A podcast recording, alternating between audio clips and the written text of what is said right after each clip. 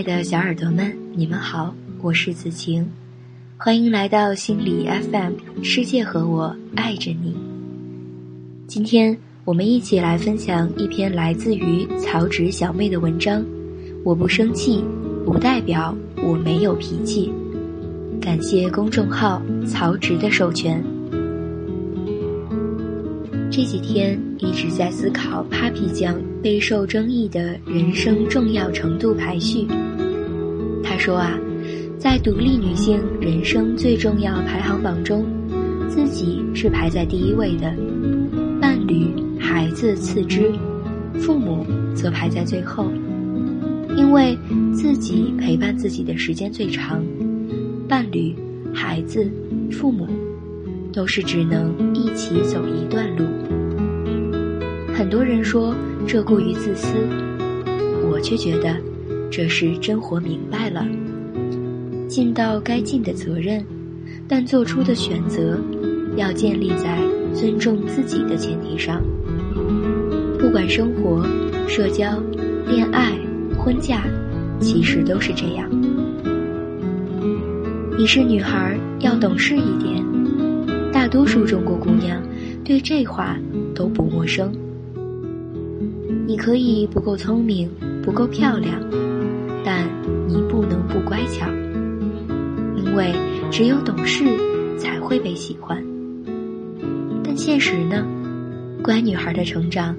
常常是通过打碎了牙往肚里咽。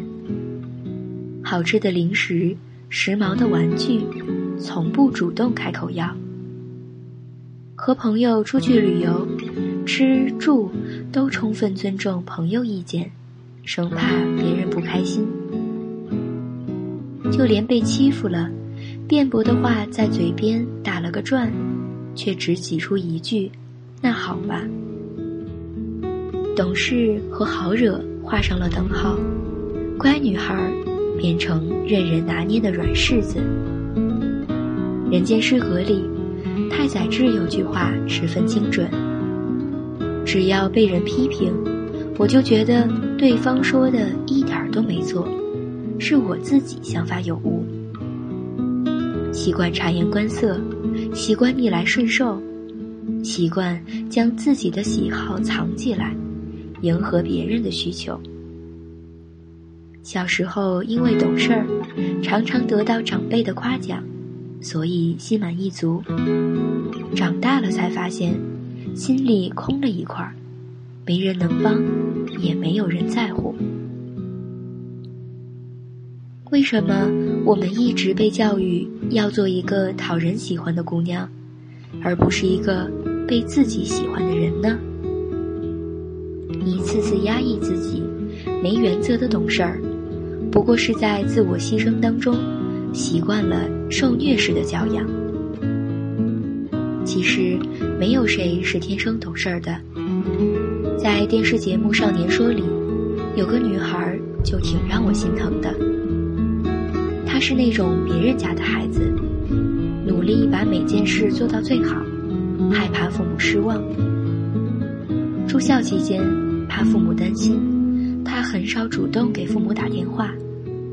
这次，女孩给两个月大的弟弟写了一封信，信中她是这样说的：“有一件事是你我这辈子都不能忘却的，要爱我们刀子嘴豆腐心的爸爸，不要顶撞他。为了照顾你，他已经两个月没有睡过整觉了。”要爱最伟大的妈妈，她为了你，从一百一十五斤胖到了一百六十斤，经历了两次胎停。女孩默默地把父母的操劳记在心里，将自己的情绪悉数收起，不声不响地背负起一个姐姐的责任。她说：“希望弟弟可以做一个单纯快乐的孩子。”可以不那么懂事儿，不那么乖，勇于索取，能被拒绝。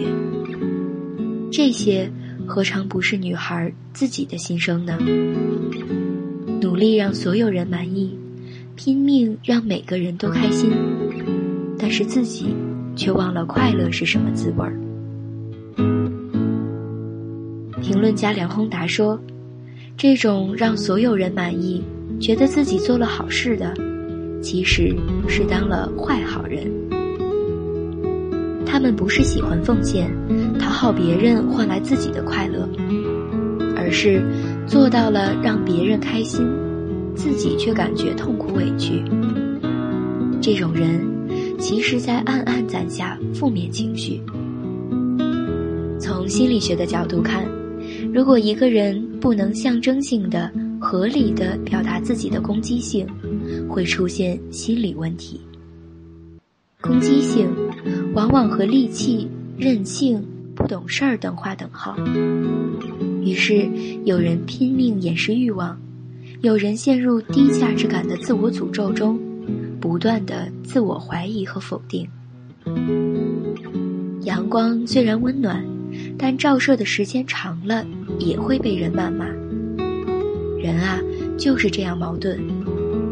从那些不太好说话的女孩身上，我看到了一个共性：希望怎样被对待，就要怎样对待别人。被忽视、被胁迫的是受害者，但从另一个角度来看，其实他们也给了别人施虐的机会。从不探寻表达自己的真实需求，从没反抗，外来的得寸进尺也都显得更合情合理了。没有锋芒的善良，也是一种恶。余华说：“当我们凶狠地对待这个世界时，这个世界突然变得温文尔雅。”所谓凶狠，并非是没礼貌的大呼小叫，低情商的吆五喝六。而是用行动证明，我不生气，不代表我没脾气；我不计较，不代表我脾气好。如果你非要触摸我的底线，我也绝对不好惹，坚定拒绝，坚决反击。除了不受人欺负，不好惹的女孩有对自己人生更强的把控力。她们可以毫不顾忌地说：“我想。”我要，浑身散发着欲望的光芒。表达欲望，可不是一件可耻的事情啊。派三叔说：“如果你看到一个看起来很弱，但又一点不怕你的人，最好小心一点儿，因为不怕这件事情是装不出来的。真正不怕，一定是来源于内心无比强大的力量。”有柔软坚韧，也有尖锐刚强。当你内有锋芒，外表看起来有没有刺儿，其实都已是无所谓的了。让内在的底气撑起你外在的骨气吧。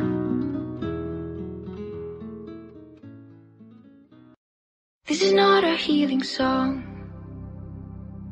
We don't have to get along.